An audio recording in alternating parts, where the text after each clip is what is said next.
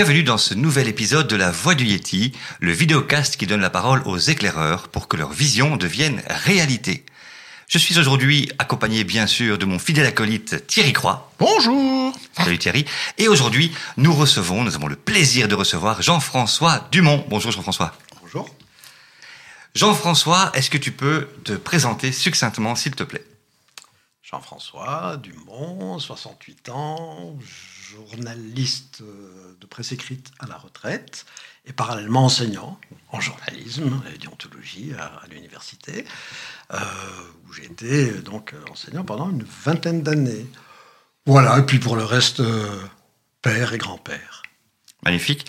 Jean-François, aujourd'hui, on va parler de pas mal de choses. On va parler de ton ASBL, Engage. On va parler de surtout le pourquoi engage, qu'est-ce que c'est, euh, en quoi c'est important aujourd'hui de, de, comprendre les enjeux euh, qui se cachent derrière engage. On va parler de toi, bien sûr, mais on va également parler de journalisme. On va parler de Élise Lucet, euh, du, du, journalisme d'investigation. On va parler de ces journalistes indépendants et des journalistes à gros budget. On va parler de Julian Assange. On va essayer de parler de tous ces sujets-là, si tu le veux bien.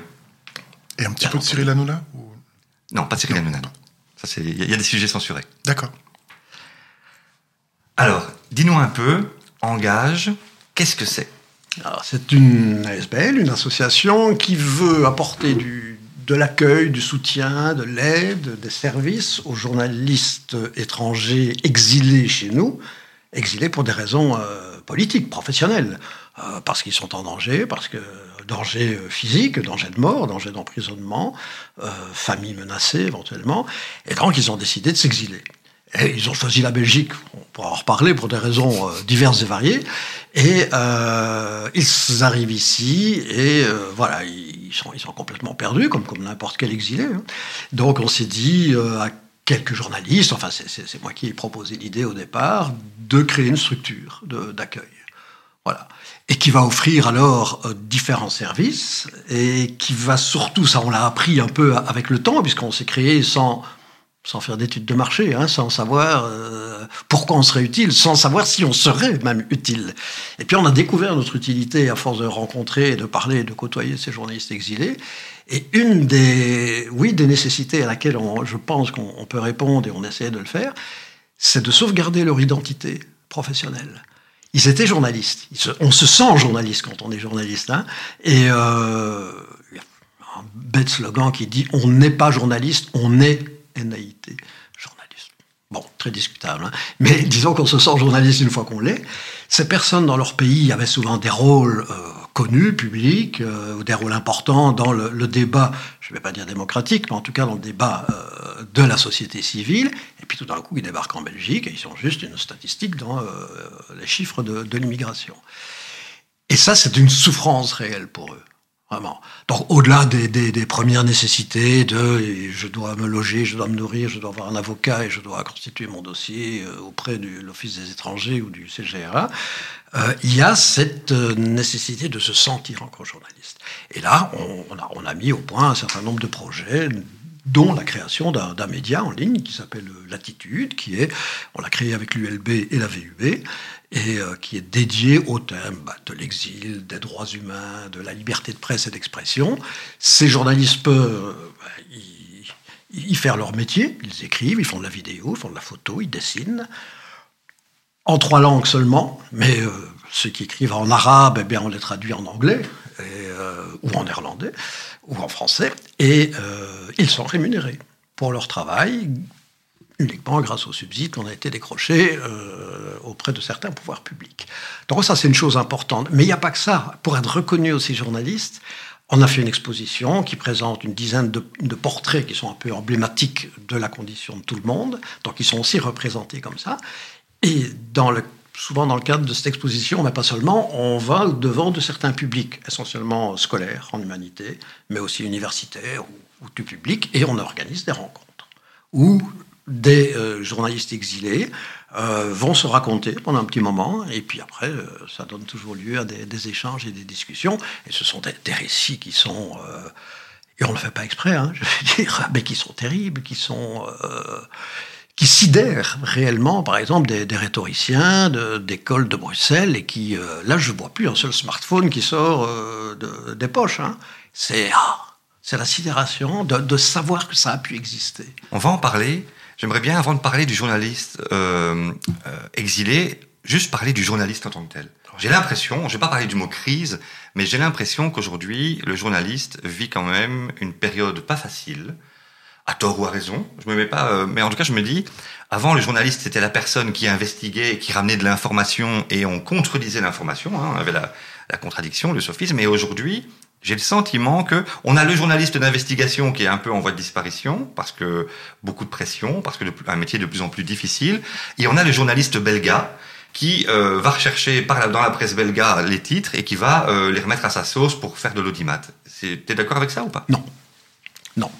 Tu as une vision euh, extrêmement cliché comme ça, et, qui, qui reviendrait presque à dire que le vrai journalisme, c'est de l'investigation. Ah. C'est une stupidité. Le journaliste est, un, quelqu'un qui euh, sélectionne dans l'information ce qui est susceptible d'intéresser euh, son public, en l'occurrence, qui euh, ensuite va le mettre dans un, certain langage, un langage écrit, audiovisuel, sonore, et qui va éventuellement, valeur ajoutée, mettre en contexte, ou commenter, critiquer, etc. Mais ça veut dire que le journaliste qui me dit demain dans mon journal que le prix du diesel ou du café va augmenter, il fait pleinement du journaliste. Il n'a pas investigué. Le journaliste qui va au cinéma et qui fait, qui fait une critique euh, cinéma, il n'y a aucune investigation, mais il fait pleinement son boulot de critique cinéma parce qu'il sait dire à son public pourquoi le film, à son estime, est bon ou mauvais, parce qu'il peut argumenter et qu'il a le contexte nécessaire, etc., etc. Donc l'investigation n'est qu'une petite partie d'un journalisme qui est euh, bien plus large que je révèle euh, le scoop, je, je mets en lumière ce qu'on a voulu me cacher. Ce qui est sans doute la partie la plus, la plus noble, la plus glorieuse et la plus excitante du journalisme. Mais j'ai toujours défendu, puisque j'ai été notamment secrétaire général adjoint de l'AJP, donc l'Union professionnelle des, journalistes, les 11 dernières années de ma, de ma carrière, et j'ai toujours défendu cette image d'un journaliste qui est pleinement journaliste, même quand il travaille à métro. Et que dans ce journal gratuit métro, on a euh, pratiquement très peu de valeur ajoutée par rapport aux dépêches d'agence, mais ce sont des journalistes professionnels qui ont la carte professionnelle, qui sont reconnus, parce que dans le fatras des dépêches d'agence, ils ont été chercher celles qu'ils pensaient être les plus pertinentes pour euh, la gazette du, lendemain que les gens allaient lire. Et donc, c'est pas cette image, je prends une dépêche, je fous rien, je mets à ma sauce et puis je balance. Et... Non, c'est du journaliste dès l'instant. C'est très difficile de, définir un journaliste. Alors, je m'entends avec certains autres universitaires pour dire que dès l'instant où il y a sélection, sélection raisonnée, mise en forme et éventuellement éclairage, on est dans le journalisme. J'ai une question par rapport à ça, parce que on parle beaucoup du journaliste d'investigation, et je voudrais juste revenir sur ton ASBL, tu disais, donc les, certains journalistes ont fait les investigations qui leur ont coûté leur vie, leur famille, leur travail et qui ont été exilés. Alors ça va plus souvent dans le sens eux chez nous que des journalistes de chez nous euh, chez eux. voilà. Mais, euh, mais du coup, ma question, une fois que ton journaliste est ici, est-ce que ça devient comme le, le programme de protection des témoins et, euh, et il arrête et il va faire du journalisme de ce que je dirais occupationnel, ou est-ce que vous lui permettez de continuer à investiguer ce qui l'a fait euh, son fuir sujet. son sujet? Euh, je pense à certains qui ont euh, au Mexique qui ont été euh, qui ont des contrats sur leur tête pour s'être attaqués à certains cartels de drogue ou à certains politiciens ou à certaines corruptions. Est-ce que une fois ici on les met sous silence, on, quelque part on les, cache et on, les occupe, ça devient le babysitting, ou est-ce qu'on leur donne le, pouvoir de pouvoir continuer leur investigation, mais à l'abri? Ce qu'on leur donne uniquement, ce qu'on peut que leur donner, c'est un média, c'est un support. C'est-à-dire, c'est le site euh, Média Latitude où ils peuvent au moins exprimer les choses. Mais donc, on ne décide pas à leur place ce qu'ils doivent produire sur ce média. C'est à eux, effectivement, de nous faire des propositions. Et il y en a un notamment, euh, c'est presque marginal comme exemple, c'est un Burundais qui avait longuement enquêté sur un trafic de, pas de visa, mais un trafic de migrants euh, via la Serbie, parce que la Serbie avait décidé d'accueillir euh, chez elle les Burundais sans visa, sans rien. Et donc, il y a évidemment des petits malins qui en ont profité pour faire un, trafic lucratif, y compris parmi des, des hauts dignitaires et, et, généraux burundais. Eh bien, ce journaliste-là qui avait enquêté, et c'est à cause de son enquête qu'il a dû s'exiler, euh, a publié son, enquête chez nous. Mais les autres qui sont en Belgique, qui euh, dépendent du CPS éventuellement et qui n'ont pas les moyens, qui n'ont pas l'infrastructure, qui n'ont plus leur, équipe ou leurs médias pour faire le boulot qu'ils faisaient avant, en sont souvent réduits à faire des papiers qui sont beaucoup plus, on va dire, légers. C'est-à-dire soit c'est des commentaires, soit c'est euh, des interviews. Donc la grande investigation, euh, non, ça n'est malheureusement pas la majorité. Mais je voudrais revenir sur quelque chose que tu as dit. Ils sont exilés à cause de leur investigation. Pas toujours. Ils sont exilés parce que, ah, simplement, ils ont exprimé des opinions dans leur euh, même en faisant la, critique d'un festival de théâtre ou de musique, ils ont émis éventuellement des euh, des propos qui ne sont pas dans la droite ligne euh, des autorités gouvernementales. Ça suffit à les faire à les, à les, mettre en danger.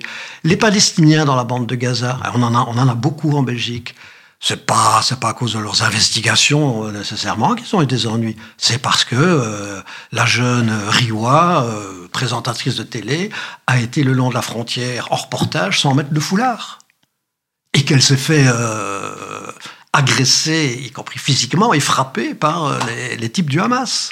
Et donc à un moment, elle dit, je ne peux plus vivre dans ces conditions-là.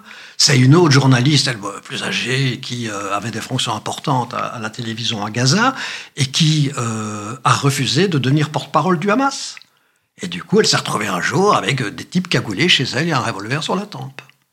Et, en, euh, Belgique, est-ce qu'il y a des sujets qu'on ne peut pas aborder? Est-ce qu'il y a des sujets compliqués, clivants Tu parles maintenant de journalistes belges. Il y a des, sujets qui vont être compliqués, pas nécessairement aux yeux des autorités, mais aux, yeux du média où ils sont. Essaye de faire un reportage dans la Libre Belgique euh, hyper critique sur la famille royale, ça va pas être évident. Euh, essaye de dénoncer à la RTBF euh, tous les j'imagine, d'éventuels accords politiques ou le poids des partis politiques au sein de l'RTBF.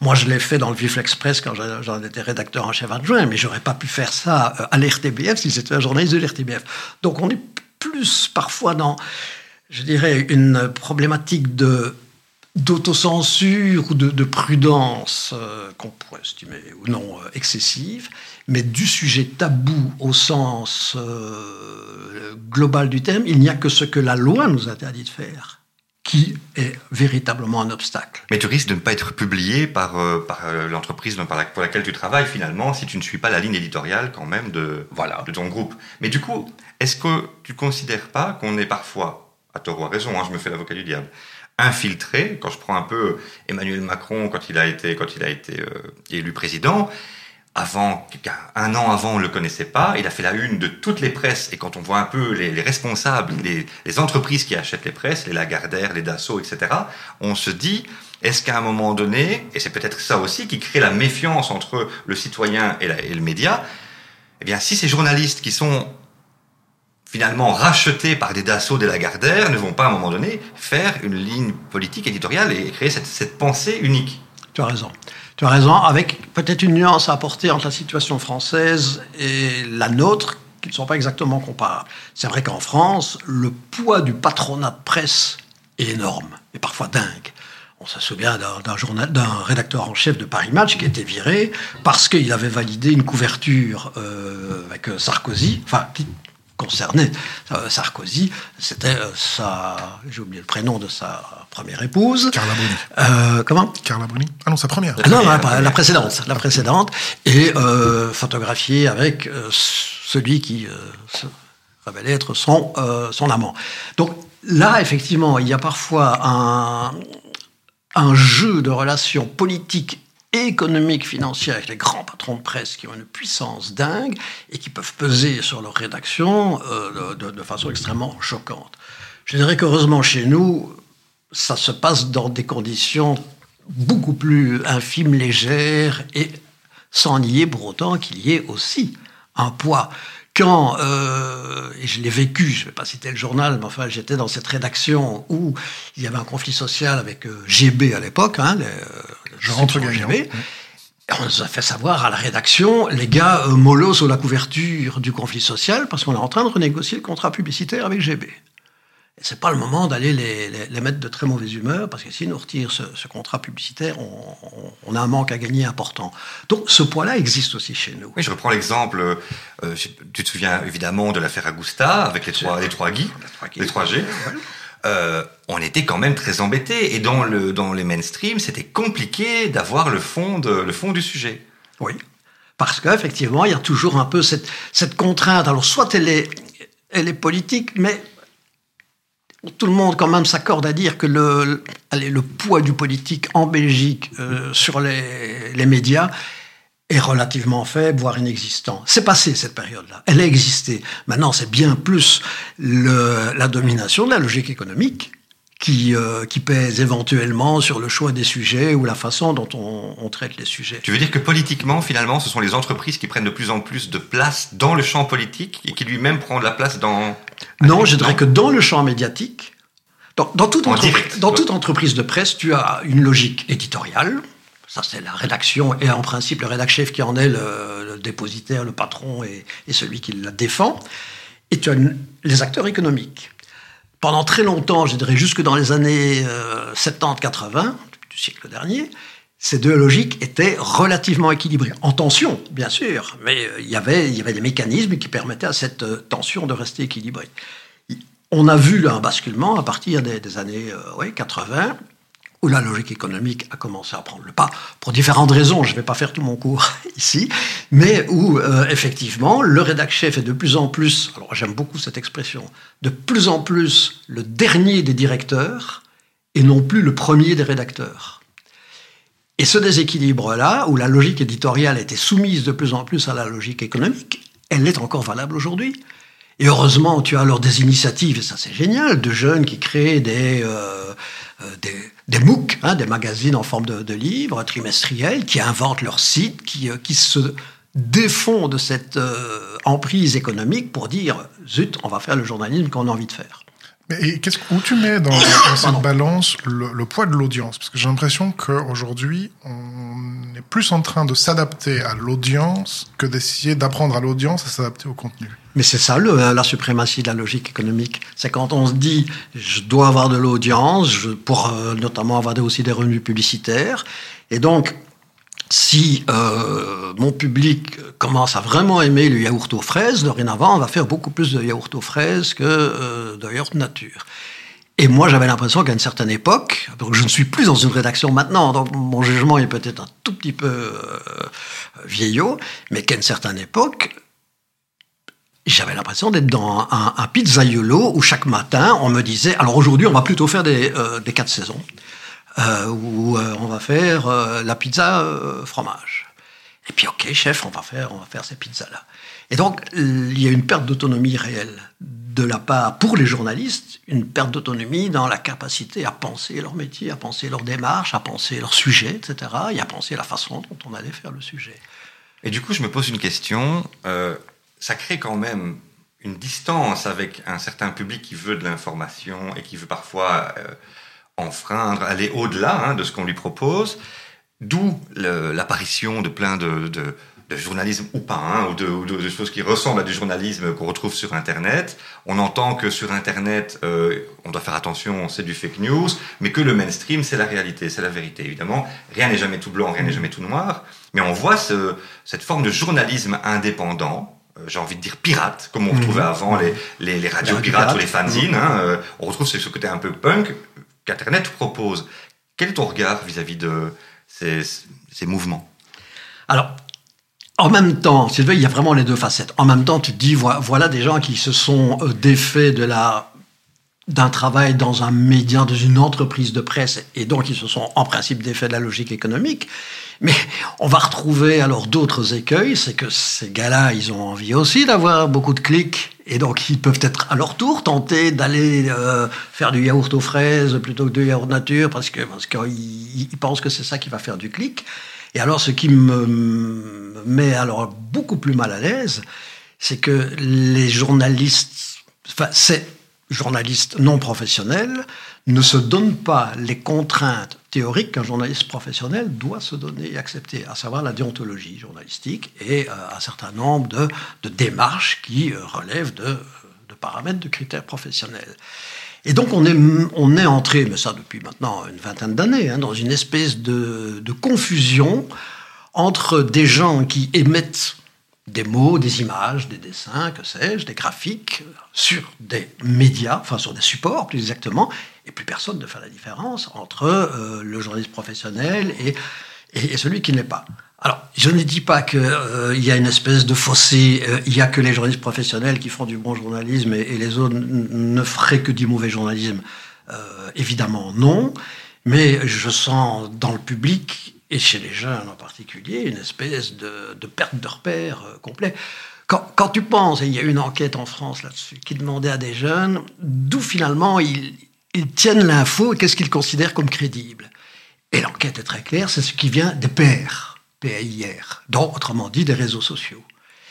Et ils vont davantage croire à quelque chose qu'ils ont lu euh, sur euh, TikTok, euh, enfin Facebook c'est déjà ringard, mais tu vois sur les, réseaux sociaux ou de la part simplement de, leur, de leurs copains, que l'information contraire qui viendrait d'un journaliste du journal Le Monde ou de Libé tout pour rester en France. Tu dis là, il y a quelque chose qui est dangereux. On a un problème, plus. Effectivement. Là, on a un vrai problème. Et ça, c'est hyper compliqué aujourd'hui d'être journaliste. Non seulement à cause de ça, parce que tu n'as plus la confiance a priori euh, vis-à-vis de, toi qui est dans un appareil médiatique euh, et qui éveille plutôt la méfiance d'un certain nouveau public. Et autre difficulté d'être journaliste aujourd'hui, c'est que tu dois être euh, homme orchestre ou femme orchestre parce que tu dois pouvoir faire tout la vidéo, le son, l'écrit. Mais je me demande justement, est-ce que c'est pas un peu le, le, chat qui se mord la queue? Je prends l'exemple de le, Vlaams Belang euh, a investi depuis des années le, le champ de le Facebook qui maintenant est Asbin, mais TikTok, etc. Le champ des médias sociaux, ça faisait longtemps qu'ils les ont investis pour deux raisons. Mais d'abord, ils n'étaient pas vraiment invités d'abord sur le mainstream. On a le cordon sanitaire hein, en, Belgique, et, euh, et donc, et, la deuxième raison, c'est qu'ils avaient compris que c'est par la jeunesse qu'ils allaient pouvoir euh, obtenir des voix. Et, on, et moi, je crains vraiment qu'aux prochaines élections, ça leur donne raison. Donc, le fait qu'à un moment donné, on, on ignore certains sujets hein, euh, en Belgique, et je prends le, l'exemple inverse de, de Noam Chomsky, qui, qui, mhm. défend le fait de pouvoir parler de tout, hein, surtout dans les mainstream, ce devoir de pouvoir aborder tous les sujets, le fait de ne pas le faire, de ne pas avoir peut-être ce courage-là, ou en tout cas avoir cette décision que je comprends de ne pas mhm. l'aborder, laisse un champ, justement, inoccupé pour les extrêmes. Oui, et je continue à défendre le cordon sanitaire médiatique, euh, sachant qu'il faut bien l'entendre comme ce n'est pas, on ne parle pas de l'extrême droite, hein, au contraire, il faut en parler, mais on n'invite pas en direct, on ne donne pas une parole en direct qui ne soit pas euh, éventuellement ensuite euh, remise en contexte, contestée au moment même, etc. Donc, parce que parfois les gens croient que oui, les médias, vous êtes vraiment une bande d'idiots parce que à force d'ignorer l'extrême droite, vous allez la nourrir. Euh, en tout cas, on n'ignore pas l'extrême droite. Mitterrand, Mitterrand, par exemple, quand il a été élu, avait dit à partir de maintenant, sous en tout cas ma, ma, présidence, on donnera la parole également à Jean-Marie Le Pen à l'époque, hein, euh, en disant il faut pouvoir parler de tout et il faut pouvoir démonter et donc et leur laisser la parole. Ce qui n'est pas le cas en Belgique. On a, dit, on a décidé on de ne leur laisse pas la parole. C'est ça. Ça a dit c'est facile à dire pour un journaliste francophone puisqu'en Wallonie tu n'as pas d'extrême droite élue, etc. Euh, être journaliste à Anvers, euh, c'est autrement plus compliqué. D'ailleurs, le cordon euh, médiatique en Flandre, il est plus qu'effiloché. Hein. Il, il n'existe plus tout à fait dans les faits. Hein. Et si tu vois ce miroir inversé entre Flandre et Wallonie, tu vois qu'on a une extrême droite forte en Flandre et une extrême gauche forte en Wallonie. Or, on n'a pas de cordon sanitaire pour l'extrême gauche. Pourtant, on a eu des goulags. Alors, je fais des, énormes raccourcis, mais c'est un dessin. Donc, à un moment donné, qu'est-ce qui te fait dire l'extrême droite, euh, Vlaams Belang, non euh, Le PTB, qui a quand même des, des tendances maoïstes, oui. Dès l'instant où tu as un groupe ou un parti qui, explicitement, dans son programme, dans son discours, combat ou s'oppose à des valeurs démocratiques, Aujourd'hui, voilà où est la limite. Tu ne liras pas euh, du côté PTB, par exemple, dans le programme des choses qui sont ouvertement antidémocratiques. Alors oui, tu peux aller les chercher dans le passé, mais on va pas éternellement condamner tout mouvement de gauche sous prétexte que Staline euh, a fait ce qu'il a fait, tu vois. Donc ça, c'est la grande différence. Alors, le problème survient quand dans un parti démocratique, ça s'est posé notamment du temps du, PSC quand il s'appelait encore comme ça, tu as des individus qui tout d'un coup sortent des propos antidémocratique. Alors là, on, fait quoi? Est-ce que l'individu, on l'isole et on le met euh, de l'autre côté du cordon euh, médiatique? Ou est-ce que c'est tout son parti qui devient suspect à cause d'un individu? Là, ça, ça a pu poser des problèmes. Il n'y a pas eu de réponse. Hein. Donc, euh, à ce moment-là, on va plutôt isoler l'individu ou on va le, le, contester médiatiquement. Et, et, si ça fait spectacle, est-ce qu'on ne le laisserait pas passer quand même? Ça, c'est la grosse tentation. C'est la grosse tentation parce que c'est le bon client, celui qui va faire réagir. Et tentation qui est drôlement renforcée par les, les, réseaux sociaux, précisément, puisque là, ça va partir tout de suite en, en polémique nationale. Euh, quand, j'entends encore récemment que maintenant le débat en France euh, qui fait fureur sur les réseaux sociaux, c'est l'obligation pour les, certaines communes, au-delà d'un certain nombre d'habitants, de, mettre un drapeau européen. Et c'est ça, qui fait débat. Je veux dire, c'est tellement anecdotique, c'est tellement euh, rien du tout. Mais tu vas voir que dans les jours qui viennent, on, va nous abreuver, en France en tout cas, du débat sur le drapeau européen.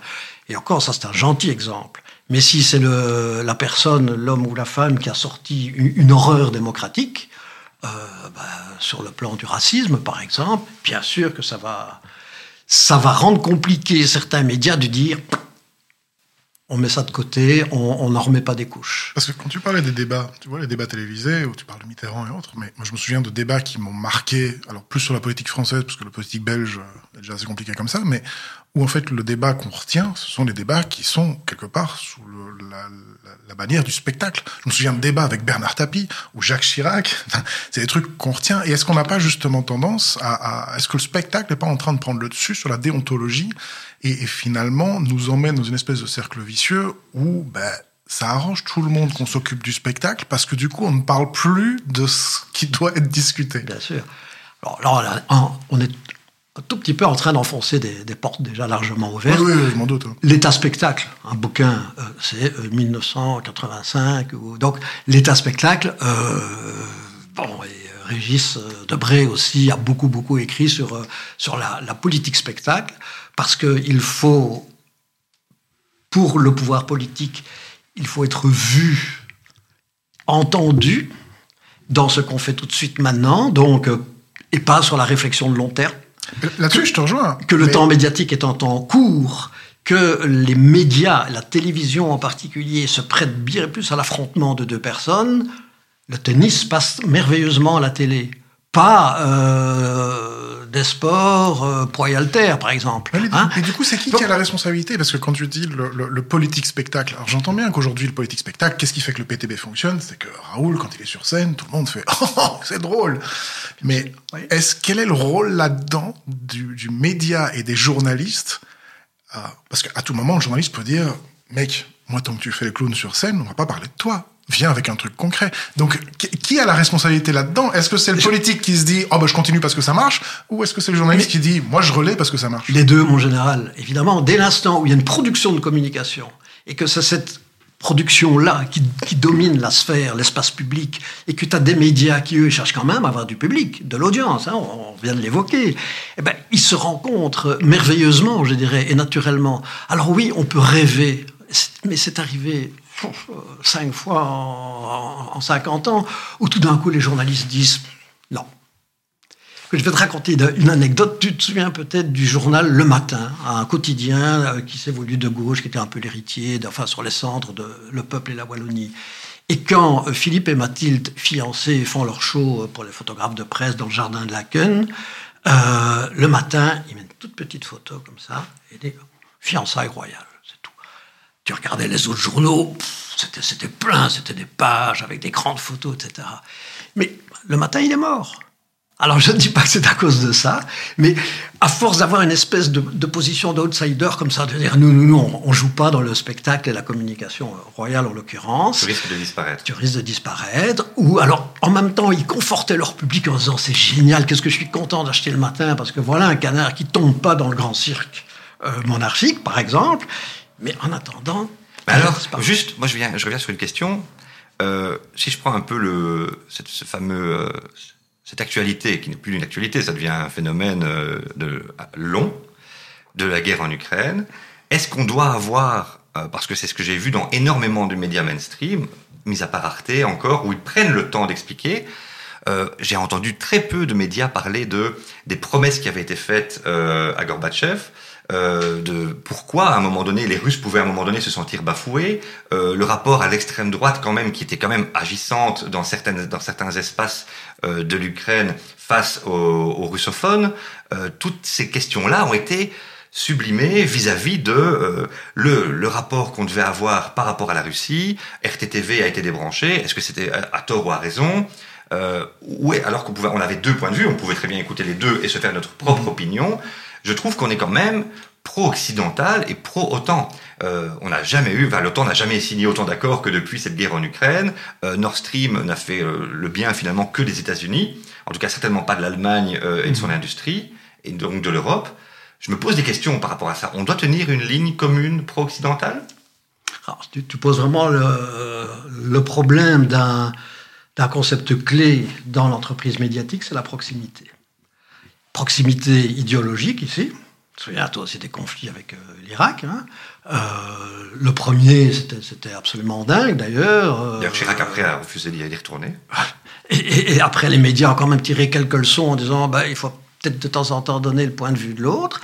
Mais il y avait une proximité idéologique telle que les journaux qui ne n'embrayaient pas sur euh, l'alliance euh, du, premier conflit euh, étaient jugés comme des, traîtres à la nation, quoi, hein, et aux États-Unis, mais aussi en Europe. hein. Bon, donc proximité idéologique, et ce qui explique qu'aujourd'hui c'est très difficile pour un, pour un média de se, se situer peut-être à l'extérieur de ce, cet espace idéologique-là. Puis la, la proximité émotionnelle. Donc la complexité des choses et des concepts, euh, même pour comprendre effectivement historiquement d'où on vient dans, cette, euh, cette géostratégie euh, russo-ukrainienne, il faut lire le monde diplomatique. Mais c'est pas un média quotidien ou c'est pas RTL, c'est pas un média grand public qui va pouvoir euh, trouver les mots et le temps et les moyens de euh, travailler sur ce genre de choses. L'émotion passe bien Pour- plus. pourquoi pas Pourquoi pourquoi, on prend Pourquoi Bah, ça, ça, c'est le truc. Enfin, je m'excuse, hein, mais quand j'entends RTL, c'est le média de la ménagère de, de plus de 50 ans et de Kevin, footballeur qui, qui regarde la télé le soir. Arrêtons de prendre les gens pour des cons. Et, et, enfin, je veux dire, c'est pas sorcier. Vous explique la fission nucléaire ou comment fonctionne le corps humain. Je suis pas un gogol. Je comprends. Ils sont capables d'expliquer des trucs complexes. Pourquoi, au niveau journalistique, on considère que les gens, ça ne les intéresse pas par défaut ou qu'ils sont trop cons pour, pour, pour, pour comprendre? Je- oui, je personne ne prend le côté. On pourrait expliquer le vrai conflit israélo-palestinien, on peut expliquer le conflit, le, le conflit euh, russo-ukrainien. Pourquoi on le fait pas? Et surtout, est-ce qu'on n'a pas justement euh, un devoir impératif si on veut que notre masse populaire, celle qui ne lit pas euh, ces magazines spécialisés, commence à s'y intéresser Est-ce que c'est pas plutôt une question de comment faire pour pouvoir le faire? Et surtout si on est, et là je reprends un peu la séparation des pouvoirs, si on est un média public subsidié, qui normalement ne doit pas avoir un intérêt économique, parce qu'on on- justement, on le, à partir du moment où on reçoit un subside, quelque part, on t'immunise de l'économie, on te dit, tu, grâce à ce subside, tu vas continuer à exister. Est-ce que c'est pas un devoir radical de, bonne intelligence que de former, que d'éduquer aussi au travers de la petite lucarne Absolument. Et c'est là où, tu l'as dit, où la mission d'un service public est primordiale. Il faut absolument maintenir des services publics euh, médiatiques parce qu'ils ils ont, en échange de l'argent que l'État leur donne, ils ont ces devoirs-là. Mais ils ont aussi le devoir d'avoir du public. Donc ils peuvent pas faire une télévision ou une radio magnifiquement euh, intelligente et réflexible et complexuelle si c'est pour le faire dans le désert. Ok? Donc il y a toujours, c'est- pas facile d'être un patron question de de, talent, de service public. On hein. n'a pas le talent de pouvoir intéresser sur des choses avec un temps long. de talent et donc de moyens. C'est pour ça que euh, le patron de l'RTBF, euh, Philippot, vient encore de réclamer davantage de sous. De la stratégie. Euh, pour, pour faire de l'excellent euh, de l'excellent journalisme, ce qu'ils font aussi très bien. Je veux dire, alors, moi, je, je, je suis un grand partisan du, du service public. Quant à RTL, on est dans le privé, on est dans une, euh, une stratégie économique un peu bête et méchante. Et c'est pas que les gens sont, sont cons, c'est qu'à un moment, ils font des choix, des choix de fatigue, des choix de lassitude, et qu'après une journée de boulot, ils n'ont pas envie de se taper un historique euh, façon Arte ou Monde diplomatique sur, la Russie. Ils préfèrent regarder une série ou un jeu télévisé et euh, se détendre. Et moi, je dis, tous les médias ne doivent pas se ressembler. Il faut pas demain rêver à ce qu'il n'y ait que des médias réflexifs, intelligents et, qui font de l'histoire en profondeur. Mais justement, moi j'aime bien qu'il y ait de la presse people à la con, de la presse euh, intello, qui est le monde diplomatique. Ça, c'est la diversité mais moi, médiatique. Il faut défendre cette diversité. Pardon, je t'attends, mais j'ai l'impression que la presse euh, mainstream se ressemble de plus en plus. Avant, je me souviens que euh, le contraste entre un RTL euh, et un RTBF était flagrant. Aujourd'hui, je mets quand même des nuances. Euh, les titres sont quasiment identiques, à, un ou deux près. L'ordre va différer, mais on va retrouver la même chose. Tu t'as loupé le 19h, tu peux regarder le 19h30. C'est juste la prononciation de De Brigotte qui va changer. tu es un peu sévère. Je, J'aurais dit exactement la même chose il y a, une quinzaine d'années. À un moment, effectivement, je constatais une espèce de, de, mimétisme entre le service public et euh, le média privé qui, était, qui posait véritablement question et qui a posé question à l'intérieur de l'RTBF. Hein. ça a été euh, des, débats extrêmement euh, virulents. Je trouve qu'aujourd'hui, tu es, un peu sévère. Si tu compares des journaux télévisés, moi je le fais très souvent, je suis un peu info-maniaque, euh, tu vas voir que la hiérarchie de l'info n'est pas la même et que le traitement des séquences n'est pas, n'est pas le même. Et donc, on va, au final, on va sans doute retrouver les mêmes titres, hein, tu as raison, mais dans un, d'abord un, ordre et un traitement et des longueurs euh, bien différentes. Tu vas, le témoin de la rue qui dit à cause d'une explosion, ah j'ai entendu un grand boom et puis j'ai vu passer les, voitures de pompiers, donc le genre de truc qui, n'a rien comme valeur ajoutée. Enfin, là tu vas le voir en abondance au nom de la proximité sur RTL, parce que si c'est un, simple plouc comme moi qui, me parle dans l'écran, ça pourrait être moi, je, me sens proche du coup de l'incendie, de l'explosion. Heureusement, la RTBF n'en est pas encore là, disons pas tout le temps. Moi, enfin, après, c'est une, réflexion, je la, je la, lance sur la table. Mais pour moi, dans, l'histoire, il y a toujours eu trois personnes responsables de l'éducation et de, former les, les, générations suivantes. Il y a les professeurs, qui à l'époque distribuer le savoir, les parents qui organisaient, et le journaliste ou l'écrivain qui amenait ce savoir dont, auquel on n'a pas accès et qui le partageait. On se rend compte aujourd'hui que bah, les professeurs ont complètement démissionné de leur rôle puisqu'ils sont juste là, ils font acte de présence pour moi, et j'embrasse tous les professeurs qui nous regardent et courage à vous. Ah, les parents, pareil. Maintenant, on est dans des, générations de parents qui sont là plus pour être potes avec leurs enfants et on voit le type Et qui s'en remettent à l'école pour faire le boulot. Qui s'en remettent à l'école pour faire le boulot, sauf que. Et donc, on se retrouve avec des gamins de merde. Et donc, ceux qui écrivent et qui font du journalisme, bah, j'ai l'impression qu'ils sont aussi en train de démissionner. Donc, à un moment, qui va s'occuper de nos enfants Non, mais c'est même pas de nos enfants, mais de nous réapprendre à réfléchir, à voir le monde autrement, réapprendre à débattre, réapprendre à voir un autre point de vue. Tu parlais de l'autre point de vue, c'est vrai qu'on est toujours braqué sur l'Ukraine, c'est les gentils, euh, la Russie, c'est les méchants. Ok, qui peut nous apprendre à un moment et prendre la responsabilité de dire, je suis pas là pour plaire à tout le monde, je suis pas là comme un, parent devrait être. Je suis pas là pour être ton pote, je suis là pour être ton père. Donc tu vas me détester maintenant, mais crois-moi, dans dix ans, tu vas m'adorer. À quel moment le journaliste se dit, bah, je vais reprendre ce rôle-là? Est-ce que c'est possible? Est-ce que c'est faisable? Est-ce que ça existe? Est-ce qu'il y a des journalistes qui ont encore envie de dire, c'est quoi On arrête avec le, d'être des putaclics et on va revenir sur le côté, oui, je vais très apprendre à réfléchir? Oui, alors, soyons un tout petit peu optimistes ou euh, enlevons un peu de noir dans ce que tu viens de décrire, qui est j'ai souscrit, hein, mais, mais c'est terrible. Je pense qu'il y a quand même, il faut jeter le projecteur sur des tas de d'îlots, d'oasis maintenant, où on est en train euh, de prendre conscience de ça et d'agir ce sont des médias un peu dits alternatifs. C'est euh, Imagine demain le monde, c'est Médor, c'est euh, Wilfried, enfin, mais ce sont des, des médias qui paraissent euh, tous les trois mois, qui sont chers, qui demandent un véritable investissement de lecteur pour, pour te taper des, des trucs qui font 10 pages sur un même sujet.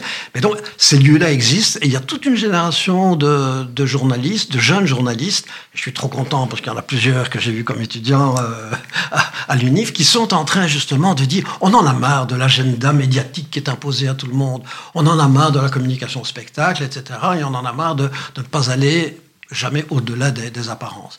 Donc il y a des îlots, ça existe. Ils ne sont pas encore mainstream, pas très populaires.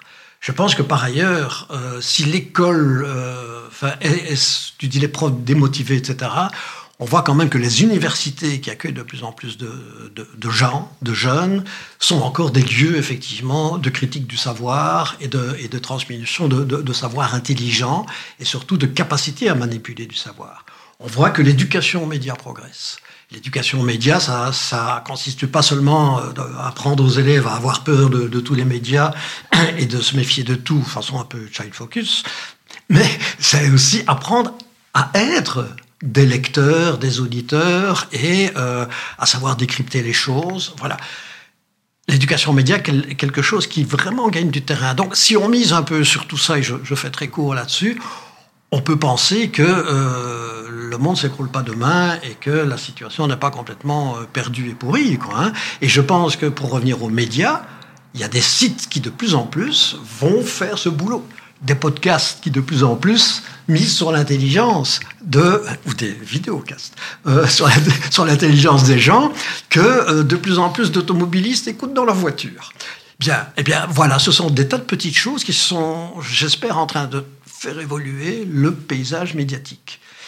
On va sans doute avoir demain moins de quotidiens encore, euh, parce, que d'une part ça bascule sur, Internet et que les quotidiens papier, il y en a encore trop en Belgique trop du point de vue purement économique. Ça veut dire qu'il y en aura à un moment plus que un ou deux journaux dits de référence, un peu à télo, et puis un ou deux, euh, un régional, et puis un, euh, disons, grand public, euh, boîte à clics. Voilà.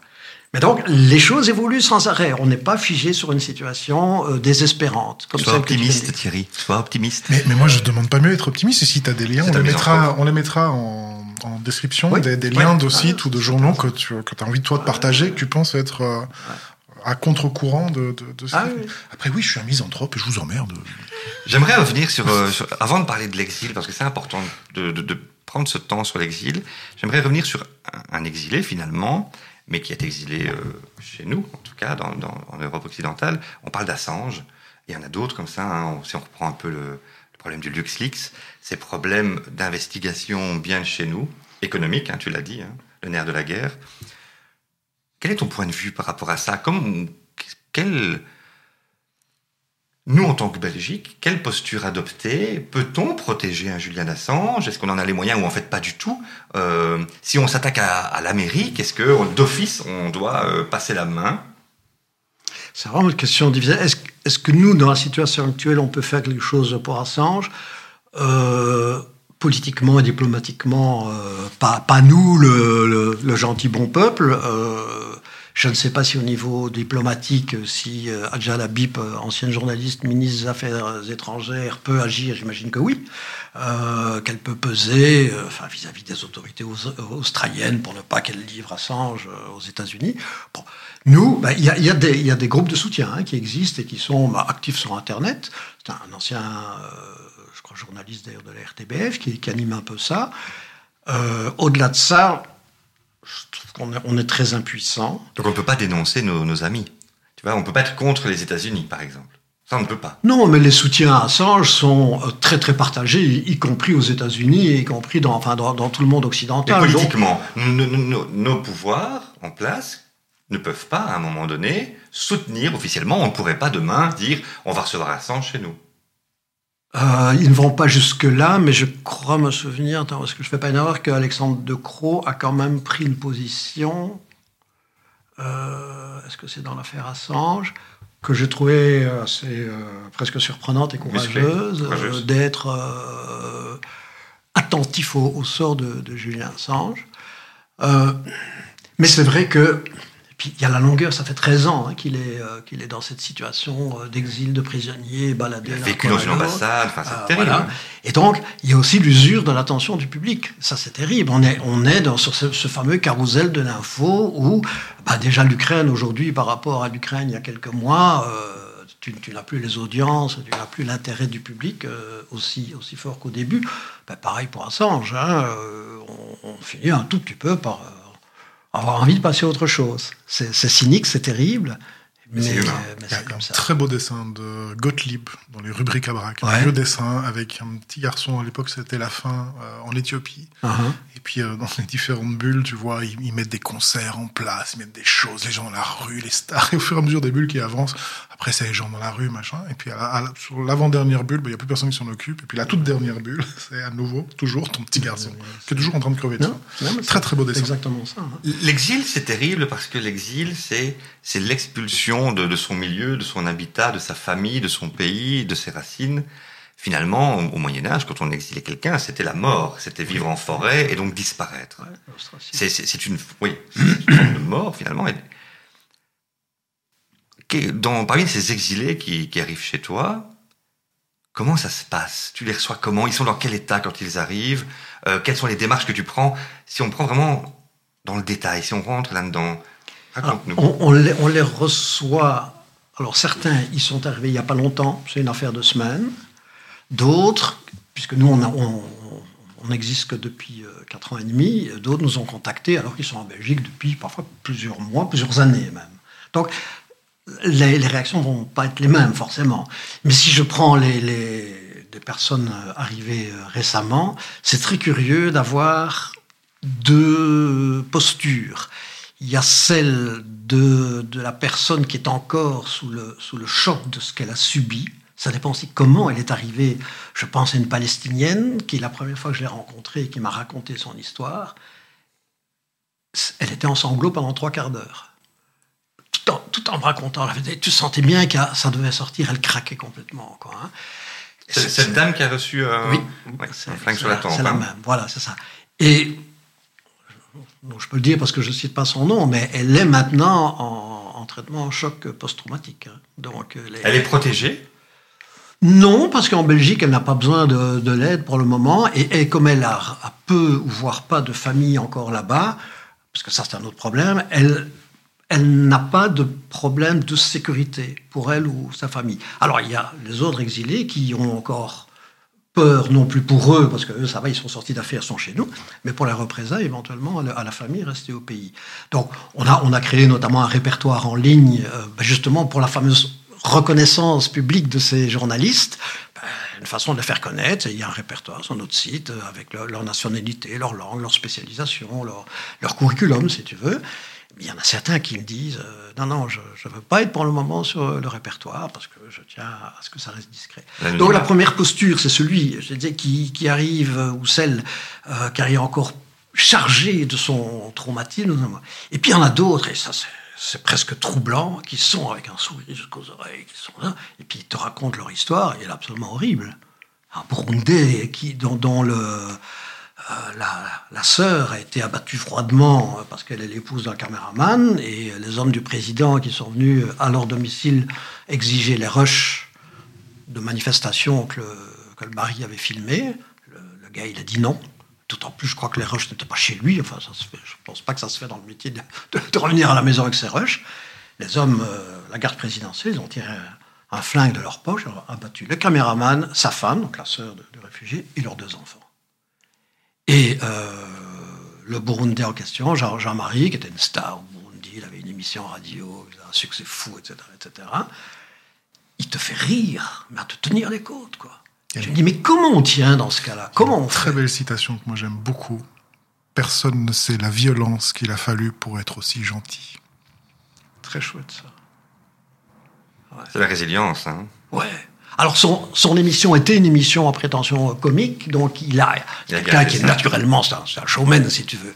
Mais comment on reste showman et comment on reste euh, rigolo euh, après avoir vécu quelque chose euh, comme ça, quoi? Et comment on se reconstruit alors? Donc on, on arrive chez Engage et c'est magnifique d'avoir euh, cette association euh, sur base de subsides.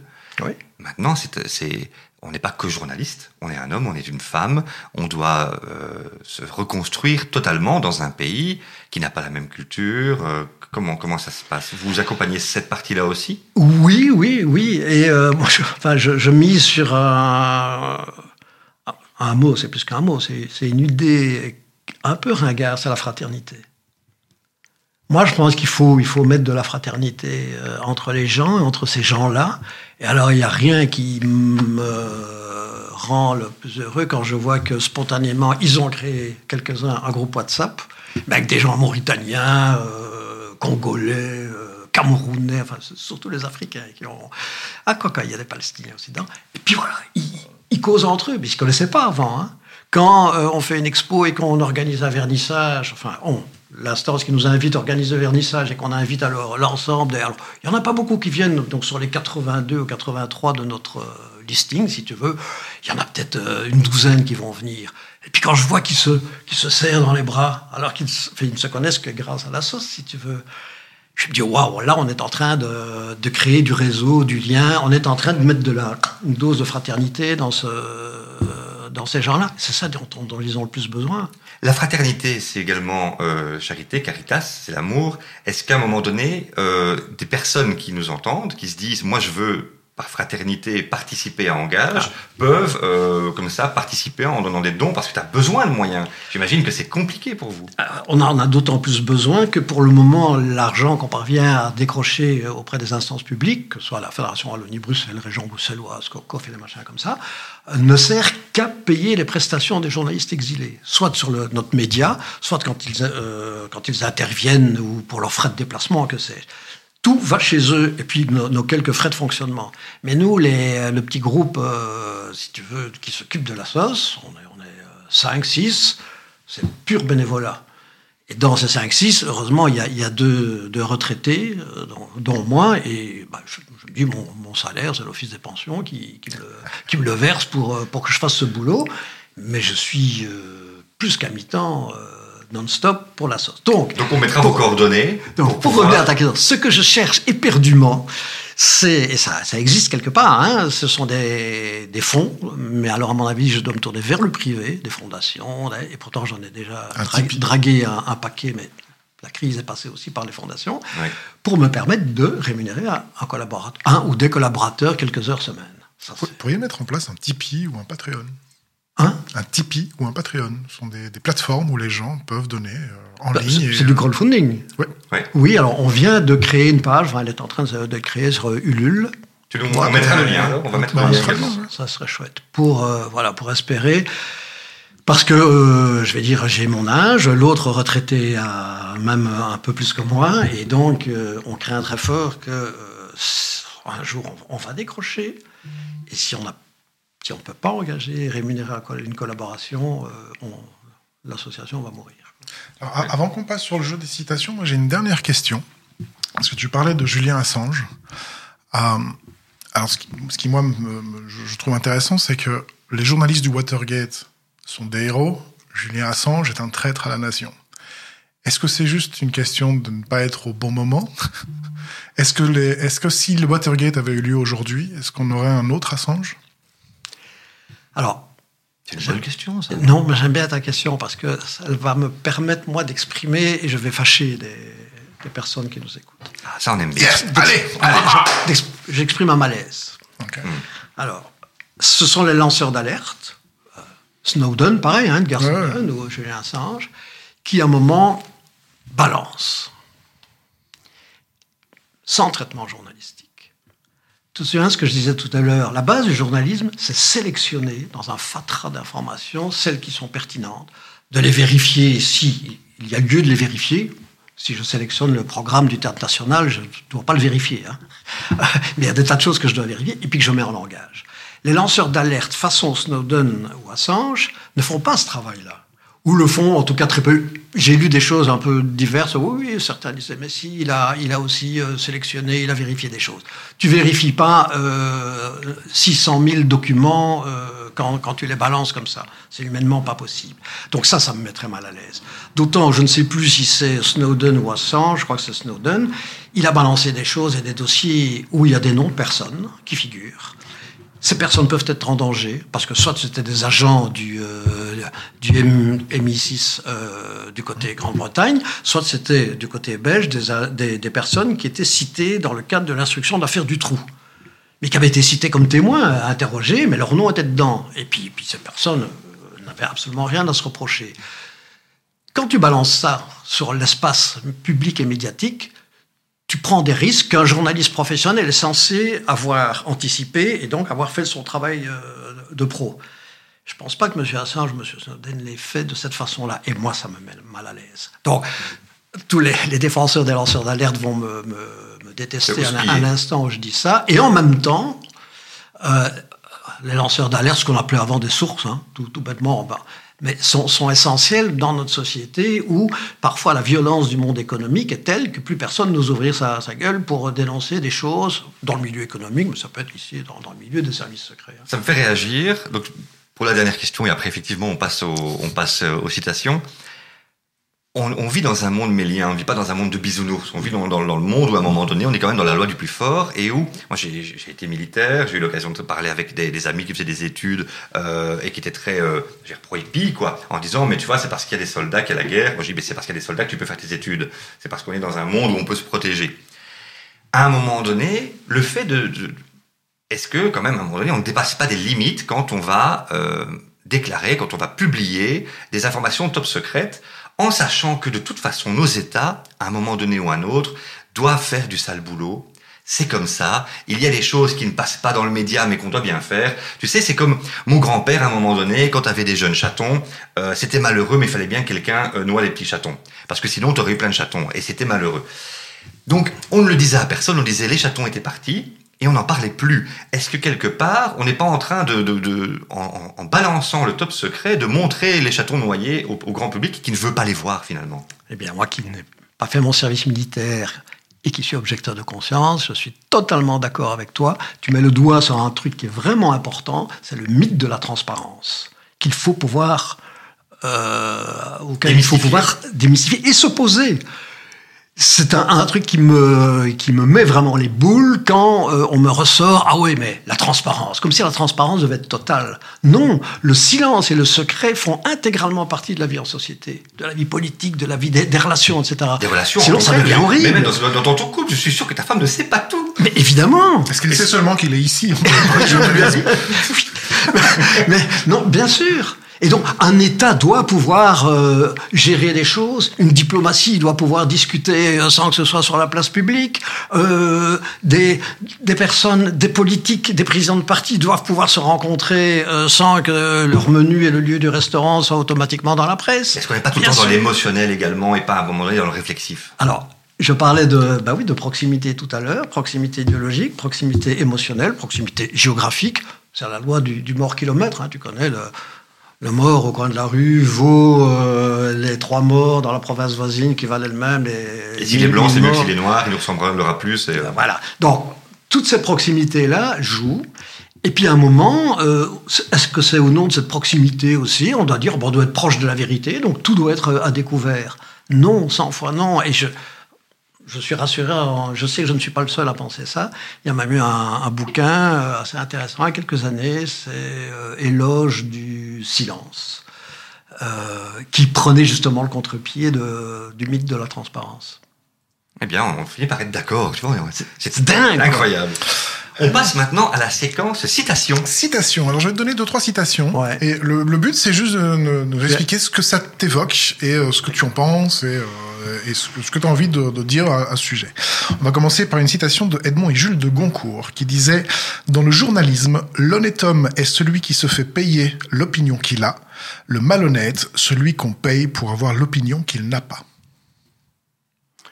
Oui, ben, éloge de l'indépendance critique euh, du journalisme, euh, magnifique et peut-être pas complètement conforme aux usages d'aujourd'hui. Ok. Une citation de Heinrich von Kleist. Vous irez voir sur Google qui c'est. Le journalisme est l'art de faire croire au peuple ce que le gouvernement juge opportun de lui faire admettre. Non, alors ça s'appelle de la propagande. C'est le principe de la propagande qui passerait par des médias ou des, euh, des pseudo-journalistes. Ce n'est pas le journalisme tel que je le conçois et tel qu'il est censé se pratiquer. Ok, alors encore deux petites citations. Une de Henri Béraud, pardon. Le journalisme est un métier où l'on passe la moitié de sa vie à parler de ce qu'on connaît pas et l'autre moitié à taire ce que l'on sait. Il y a un peu de vrai là-dedans. Parler de ce qu'on ne connaît pas, oui, Et on devient, c'est le métier sans doute où on devient euh, le plus rapidement euh, spécialiste de quelque chose. Euh, J'ai vu ça des tas de fois dans ma petite carrière. Tu écris trois articles sur un sujet que tu n'avais jamais traité auparavant, et soudain, dans la rédaction et aux yeux de tes collègues, bah, tu es le gars qui est euh, le spécialiste de la question. Ça peut avoir un avantage parce que du coup, tu vas commencer à t'informer, sur le, sujet. Tu n'as jamais écrit sur la sidérurgie. Tu as fait trois papiers parce qu'il parce qu'il n'y avait personne pour se couvrir la sidérurgie. Et puis, tu vas t'informer sur la sidérurgie. Et puis, comme tu t'informes et que tu as ta signature, tu vas recevoir euh, les infos qu'on t'envoie spontanément. Tu vas être invité aux conférences. Et il y a un effet, parfois une spirale comme ça, un cercle vertueux, qui fait que tu deviens vraiment le spécialiste de la sidérurgie au bout de quelques années. On a connu, bah, moi je l'ai connu parce que j'ai cocoté avec elle euh, à l'UNIF, une romaniste, Françoise Gillin, qui est devenue la super spécialiste de la sidérurgie à l'RTBF. Salut Françoise. On t'embrasse. Allez, une dernière pour la route de Jean-Yann, que j'aime beaucoup. Euh, cette manière d'élever le journalisme à la hauteur d'un spectacle permet à ses promoteurs de laisser croire qu'ils ont du talent. Hmm, j'aime bien celle-là. Tu penses à qui là? Non, euh, ça me fait penser, c'est pas directement, le, lien est un peu distendu, mais j'ai horreur des reportages télé où le journaliste se met lui-même en scène. Bon, Madame Christiane Nacren a beaucoup pratiqué ça à un moment. Ça m'énervait beaucoup. Comme si elle devenait un. Je suis l'héroïne de l'histoire que je vais vous raconter. Tu vois. Donc, eh elle, est, elle est à l'extérieur et on la voit montrer, euh, monter dans le taxi, on la voit entrer dans l'immeuble où elle va. Madame Lucet fait un peu la même chose, mais elle, c'est plus dans, dans, le cadre de ses interviews. DHL en Ukraine aussi fait ça. Oui. pas qu'en Ukraine, je sais, sa fameuse ah, il Le fait partout. En studio. Il le fait partout, oui. Alors voilà, ça c'est la mise en spectacle du journaliste qui euh, rentre dans l'histoire. Un journaliste, euh, pour prendre l'image caméra, c'est pas celui qui est devant la caméra, c'est celui qui est derrière. Alors, on rentre un peu plus sur, euh, sur toi, sur François. Tu, finalement, tu as l'âge où tu pourrais être compétiteur de curling, tu pourrais euh, passer ta vie euh, à la côte d'Opale. Éleveur de, de chou-fleur. Éleveur de chou-fleur. Et à un moment donné, non, tu décides de poursuivre dans, dans, le cadre de ta profession. Tu es quand même le, le responsable d'engage et tu es toi-même très engagé. Quel est le déclencheur? Qu'est-ce qui t'a fait te dire à un moment donné il faut que je fasse cela, même si je suis encore parfois fatigué, on m'appelle tout le temps, et je sais à quel point tu es sollicité. C'est de l'égoïsme. C'est de l'égoïsme, c'est de l'intérêt personnel. Je suis à la veille de ma pension. Je me dis, bon, euh, comme, comme tout être, je pense plus ou moins normalement constitué, qu'est-ce que je vais faire une fois que je serai haute? Je veux garder un sentiment d'utilité pour moi, c'est essentiel. Donc tout d'un coup, euh, me mettre les pieds dans les pantoufles devant la télé ou regarder pousser des choux-fleurs dans mon potager que je n'ai pas, euh, c'est pas, pas dans mon truc, c'est pas envisageable. Mais je respecte profondément ceux qui décident de faire ça et de dire, je, suis assez fatigué dans ma vie professionnelle, donc maintenant je me repose du, soir au matin. Pour moi, c'était pas envisageable. Donc garder le sentiment d'utilité, c'est pour ça que je dis c'est égoïste, c'est pour moi que je fais. Hein. Mais tout, bénévole a cette part de, doit avoir cette part d'intérêt personnel. Sinon, on tombe dans les dames patronesses et, euh, l'espèce de caritatif euh, détestable. Si tu ne sors pas toi-même une satisfaction profonde de ton bénévolat, un bénéfice, t'es un bénéfice, t'es pas un bon bénévole, j'ai l'impression.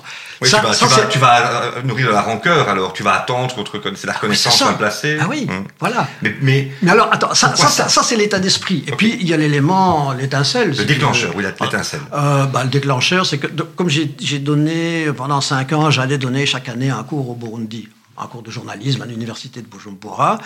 Euh, bah, que j'ai fini par connaître, des Burundais, etc.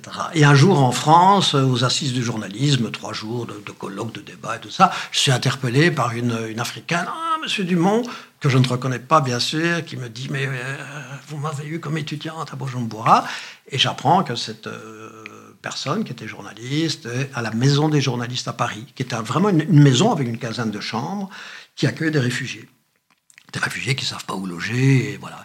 Ils peuvent y rester, je crois, six mois, au terme desquels ils sont censés euh, s'être euh, trouver un, logement. Je me dis, je ne connaissais pas cette maison de journalistes. Je me dis, c'est chouette comme formule. Il se fait que les, dirigeants de la maison sont également aux assises, que je discute avec eux, que je comprends le, truc. Et dans le train du retour vers Bruxelles, je me dis, ça, je vais faire. il faut qu'on ait à Bruxelles, quand même, on se targue d'être une capitale européenne, on doit faire ça. Et euh, pas tout seul, et j'ai pas de sous. Donc, je mets autour de la table, là, je suis assez content, des représentants d'institutions, HCR, Ligue des droits de l'homme, euh, le CIRE, qui s'occupe des... Euh, Qu'est-ce que j'ai eu aussi? La Croix-Rouge, en ce moment-là. Bon, plus quelques personnes, individus.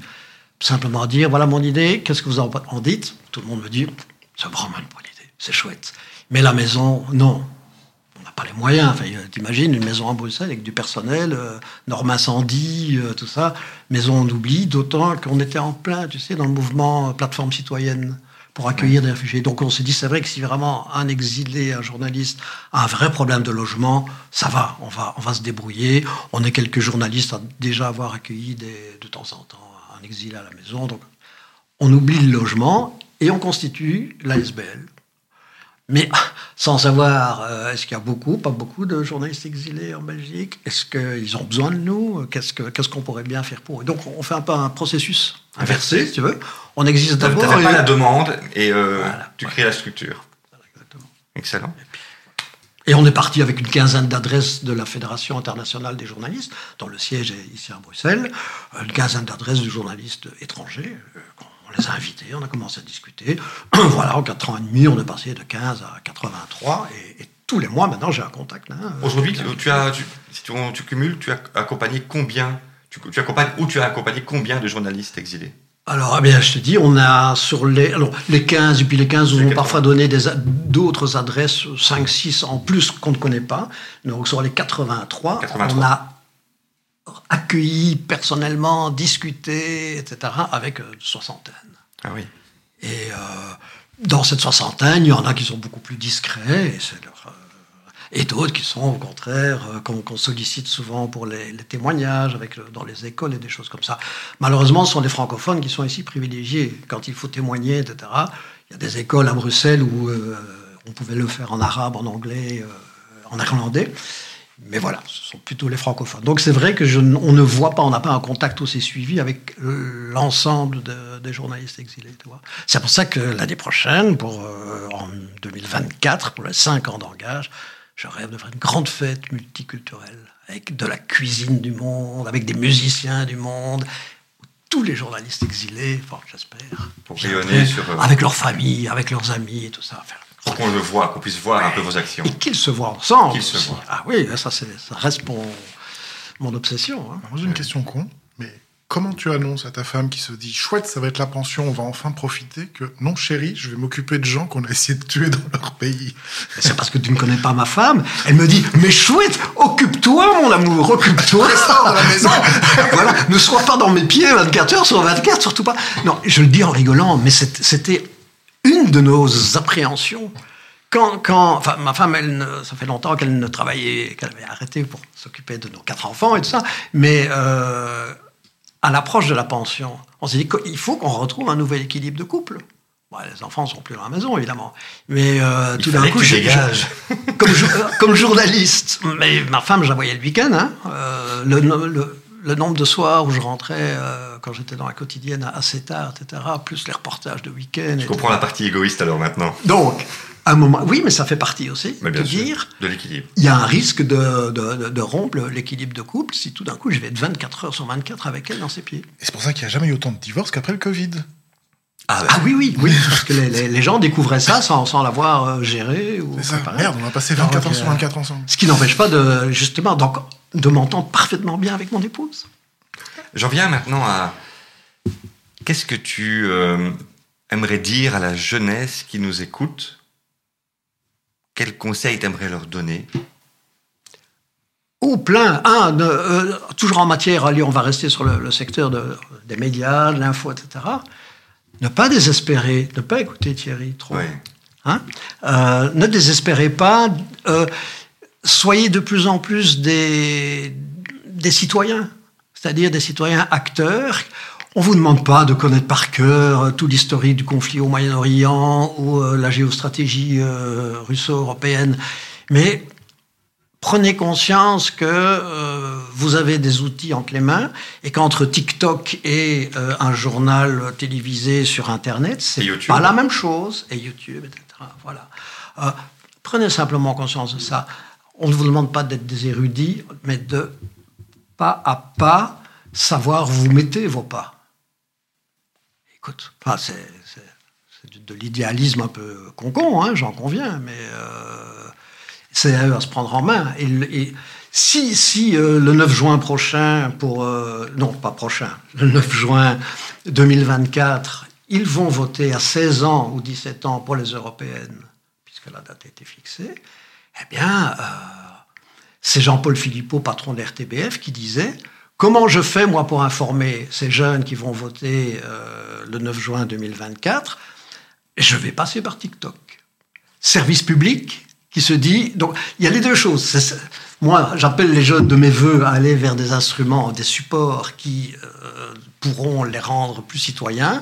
Et heureusement, il y a certains patrons de presse qui se disent ben, je vais devoir aussi moi faire la démarche pour aller vers ces jeunes via euh, les outils qu'ils utilisent. En t'écoutant, ça me fait penser, je, je, je, formule ma propre citation, je me dis qu'en t'écoutant, ce que je retiens de notre entretien, c'est que ce que je retiens de toi, c'est l'optimisme mène à l'idéalisme, le pessimisme ne mène à rien. C'est le sentiment que ça me donne quand je t'écoute. Voilà.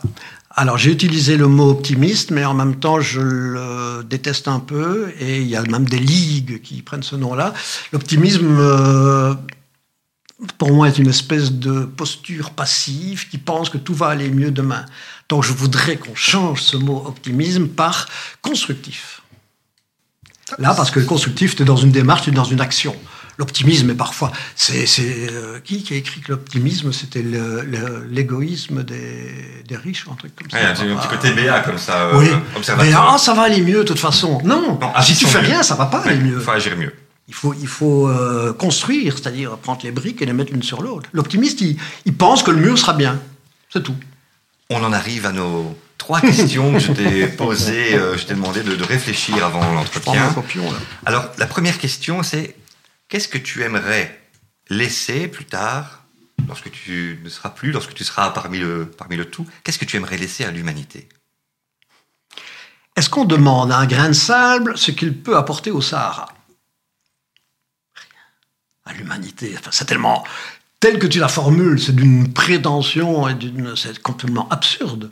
Je vais rien laisser du tout à l'humanité. Alors, si je me gratte vraiment pour trouver quelque chose, je, vais laisser dans des archives poussiéreuses quelque part les bouquins auxquels j'ai collaboré. Ah, une, une, petite dizaine de bouquins où j'ai mon nom sur la couverture, avec d'autres. Et puis, euh, j'ai quelques articles dont, dont j'ai quand même été fier euh, au cours de ma carrière de journaliste ou quelques éditos au, au Vif Express. Mais quoi? C'est Qui va lire ça? L'humanité. Ceci dit, la question n'est pas qu'est-ce que tu vas laisser mais qu'est-ce que tu voudrais laisser D'accord. Euh, oui, donc, eh bien, je, voudrais laisser soit ces petites traces matérielles de, ce que j'ai pu écrire euh, parfois, et que quelqu'un, imaginons, dans un avenir X, retombe dessus en disant Oh, c'est intéressant, c'est pas complètement idiot, bon, ça. Et de façon plus euh, immatérielle, si tu veux, c'est peut-être un état d'esprit, une vision du journalisme dont je ne désespère pas, vous l'avez entendu, mais en même temps, euh, elle m'a posé question. Euh, constructive. voilà, constructive. Et un goût de la transmission. Bah, le prof que j'ai été aussi, et puis un journaliste, c'est aussi un transmetteur, hein, quelque part. Donc euh, voilà, ça, je voudrais que ça, ça fasse, partie, ça fasse partie des, grains de sable. Des étincelles. Voilà, le goût de la transmission, la vision d'un journalisme honnête, on va dire. La deuxième question, qu'est-ce que tu aimerais laisser à ta famille? Alors là, c'est beaucoup moins prétentieux, plus concret. Et là,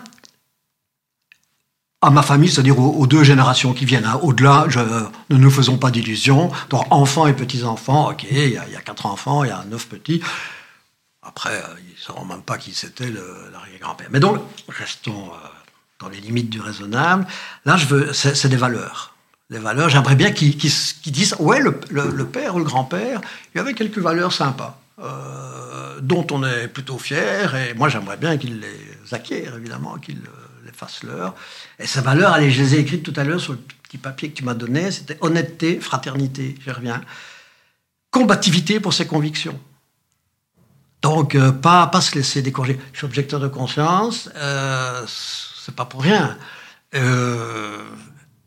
Et parfois, c'est des bêtes trucs. Quand j'étais ado, bah, comme ma grande sœur n'a pas fait euh, le débroussaillage, ben, j'ai eu les cheveux longs, j'ai fumé, j'ai arrêté d'aller à la messe. Moi, d'abord. Et c'était comme ça. Et j'ai vécu avec ma femme euh, sans être marié pendant tout un temps. Ah, Mais mon Dieu, mais oui C'est C'est beau Est-ce qu'on peut censurer ce passage? Oui, non, mais je... Euh, et engagement. Voilà, Je m'excuse Honnêteté, fraternité, combativité, engagement. Quelques valeurs comme ça. Et puis, tu vas me poser ta dernière. Ma dernière question. Et Dieu dans tout ça Oh, si tu viens avec ces questions. Je suis, d'éducation chrétienne. Pilier, le pilier chrétien en Belgique, c'est pas très original. Ça arrive à plein de gens bien. Complètement agnostique. Donc je respecte vraiment ceux qui croient, si tu veux. Mais moi, je ne, euh, je ne sais pas quoi faire avec Dieu. Je ne sais pas comment le concevoir. Alors, il y a un truc qui m'a un peu aidé, c'est, bon, euh, proche professionnellement et même euh, amicalement de Gabriel Ringlet, notamment, euh, ex-fils recteur, UCL, auteur de plein de bouquins, etc.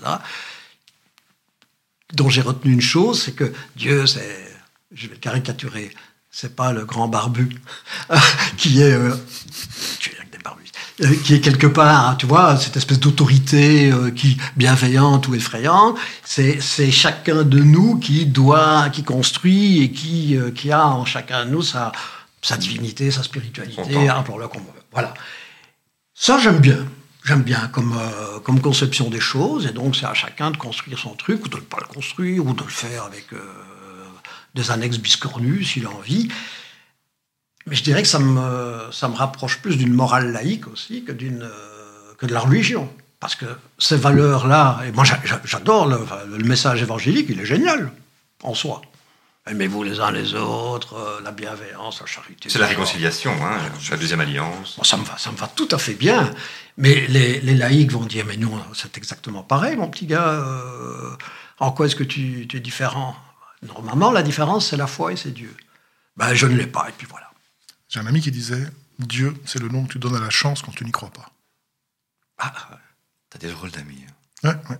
Oui, ou invoquer Dieu dans des circonstances où d'un coup, euh, où tu ne sais plus quoi faire. euh, Mais je pense que toute personne athée, parce que je, je- alors je suis comme toi, agnostique, athée, enfin voilà, mais je pense que si quelqu'un m'appelle maintenant en me disant ta fille est à l'hôpital, viens vite, je pense qu'entre ici Tu et prier je Dieu. suis capable de prier tout ce qui est priable. Maintenant, faites qu'il ne lui arrive rien. Mais là, c'est vraiment dans la définition que tu viens de donner. Effectivement, Ouais, ouais. fait qu'il ne lui arrive rien, c'est chance, hasard, euh, esprit. euh, ouais. C'est quelque chose qu'on ne contrôle pas. On arrive à la fin de cette émission. Oh J'ai envie de, pour conclure, deux choses. Trois livres, ou un peu plus, un peu moins si tu veux, mais trois livres que tu, tu aimerais partager en disant, mais lisez cela. Moi, ça m'a, ça m'a nourri, ça m'a construit. Et on mettra les liens dans. Exact. Ah, si c'est lisez ça, c'est autre chose. Je pense à des livres qui m'avaient moins un peu euh, marqué. Mais vas-y. Alors, Si tu ben, veux. je vais vous surprendre parce que le premier, je l'ai lu à 13 ans. Chien perdu sans collier, Gilbert Cesbron. On ne lit plus Cesbron dans les, à mon avis. Mais Chien perdu sans collier, ça c'est vraiment, euh, c'est le, le roman de, de l'aide aux plus, euh, ben, c'était des enfants, hein, je crois, dans, un orphelinat, dans un pensionnat. Enfin, moi j'ai fait une élocution sur Chien perdu sans collier, j'en parlais autour de moi parce que ça m'avait allumé une espèce de allumé une flamme sur euh, ben, justement l'en- l'entraide. Bon, mais c'était un peu en, gag que je le citais. Il y en a un autre que j'ai lu beaucoup plus récemment, il y a un an ou deux, que j'aime beaucoup. C'est Les chemins de l'estive de Charles Wright, W-R-I-G-H-T. Et Je l'aime bien parce que c'est euh, de la rupture. Moi, j'a- j'adore les itinéraires en rupture. Enfin, ils me fascinent et je ne serais pas capable de le faire, euh, mais ça me fascine. Tu vois, le, le gars qui tout d'un coup décide de changer de vie. On en reparlera. Oui, on en reparlera. Mais ça, c'est vraiment... Et, enfin, en un mot, Les chemins de l'estive, c'est un type qui était à, à Paris, euh, chef de cabinet dans des ministères, euh, qui était dans l'édition, direct- directeur adjoint de collection. Enfin, tu vois, le, le Parisien, quoi. Et il décide de lâcher tout ça. Il trouve que tout ce bruit lui est devenu insupportable et il décide, le gars, de devenir jésuite. Mais, mais pour être jésuite, tu dois passer une épreuve notamment qui consiste à, à marcher avec un autre novice qu'on va t'imposer, que tu ne choisis pas, et en France pendant un mois. Et zéro euro dans ta poche. Donc tu vas vivre uniquement de la charité des autres, tu vas aller sonner aux portes pour te nourrir, pour te loger, pour tout. Il va faire ce truc. Et le chemin de Steve, c'est son itinéraire, au terme duquel il renonce à entrer chez les jésuites. Ne, ne, ne spoil pas tout, hein. Non, mais on peut le Ah, savoir, oui, je, crois, je crois que ça doit être dans le résumé. Et de non, finalement, c'est pas mon truc. Et je crois que maintenant, le gars, il vit, il vit, en, il fin, il vit en Lozère. euh, Enfin, je Ok. sais pas ce qu'il. Histoire vraie alors. Ah oui, c'est un, récit qui est bon. Alors il faut être un peu euh, quand même sensible à certains propos de type spirituel, religieux. Euh, un, un athée militant va, va pas aimer ce bouquin, mais, euh, mais il, il parle à la fois de son, son itinérance, de la rencontre avec les gens, comment ça se passe. Et moi, j'ai trouvé ça une magnifique rupture. Alors le troisième, mais je- le problème c'est que j'oublie et le titre exact donc je- et, et l'auteur, donc ça va pas, ça va pas aider. Ça va être compliqué. C'est- c'est- Oui, C'est un truc qui parle d'un mais parce que j'ai lu énormément de bouquins sur le journalisme, tu vois, et euh, puisque je me, nourr- je me suis nourri de ça pour moi-même et puis pour, pour donner Eh bien cours. alors, Jean-François, Et- le oui. premier, le premier bouquin qui te revient comme ça, tu sais pas pourquoi. Le premier bouquin qui te revient. Mais c'est parce que je perds la main. Ah, euh, qui me revient, je sais pas pourquoi, en, en- en journalisme. N'importe quoi. Ah. En n'importe quoi. Celui qui te vient à l'esprit. Alors j'ai lu euh, ah ben, celui euh, de Jodie Picoult, euh, auteure, autrice euh, américaine, euh, qui a écrit, alors comment ça s'appelle, sur le suprémacisme blanc américain. Et c'est très très fort parce que c'est à la fois assez subtil. Et alors le titre, tu vas le mettre en bas de l'écran. On le trouvera. On le trouvera. On l'indiquera. On cherchera ensemble. Mémoire est terrible. D'ailleurs, ça peut être le jeu de la semaine. C'est, Joseph Picoul qui a aussi écrit La tristesse des éléphants, par exemple. Et, mais là, c'est tout à fait un autre contexte. euh. Mais ce, ce- ce livre, c'est un des livres les antiracistes, je pense, les plus, les plus forts que j'ai lus.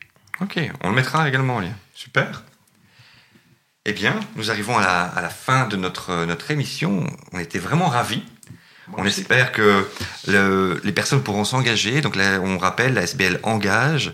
Jean-François Dumont, tu as besoin, tu n'as pas besoin, mais tu souhaites en tout cas, euh, et pour les personnes qui désirent participer, euh, ces fonds seront bien investis. Ça nous permettra d'engager aussi de- la relève, qui est essentielle, le passage de flambeau. Merci à toi. Merci. Merci.